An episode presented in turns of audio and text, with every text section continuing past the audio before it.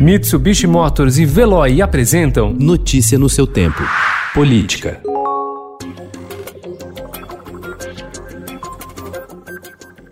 Três dias após o afastamento de Wilson Witzel, o governador em exercício do Rio, Cláudio Castro, e a família Bolsonaro explicitaram um processo de aproximação. Castro anunciou ontem ter conversado por telefone com o senador Flávio Bolsonaro. O Rio depende da União para assuntos como o regime de recuperação fiscal, que precisa ser renovado esta semana para garantir o funcionamento da máquina do Estado. Já a família do presidente quer ter influência no Palácio Guanabara.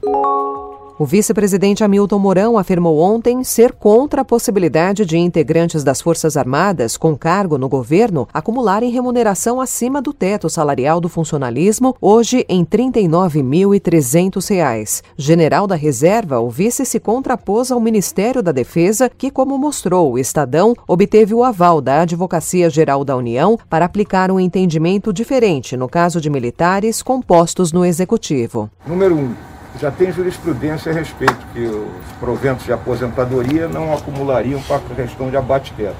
Agora, número dois, tem a questão ética e moral, que eu acho que então não é o caso. Eu claramente sou contra isso aí, no momento que nós estamos vivendo. Se a gente estivesse vivendo uma situação normal, país com recursos sobrando, tudo bem, mas não é o que está acontecendo.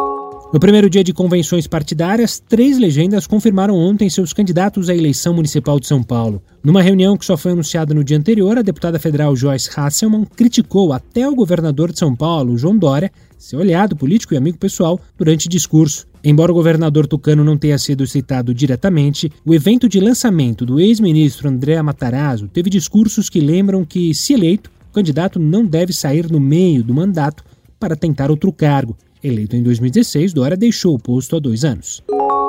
Além das incertezas e limitações provocadas pela pandemia, a corrida eleitoral em Porto Alegre terá um outro ingrediente inédito nesse ano: um processo de impeachment contra o prefeito, pré-candidato à reeleição, cujo desfecho deverá ocorrer às vésperas da votação. A possibilidade de o processo embolar o calendário eleitoral entrou no radar gaúcho. Por 31 votos a 4, a Câmara Municipal aprovou a admissibilidade da denúncia contra Nelson Marquesan Júnior, do PSDB, no início de agosto agosto. O Legislativo terá 90 dias a contar da notificação do prefeito, em 11 de agosto, para sacramentar ou não o impeachment. Notícia no seu tempo. Oferecimento: Mitsubishi Motors e Veloy. Se precisar sair, vá de Veloy e passe direto por pedágios e estacionamentos. Aproveite as 12 mensalidades grátis. Peça agora em veloy.com.br e receba seu adesivo em até 5 dias úteis. Veloy, piscou, passou.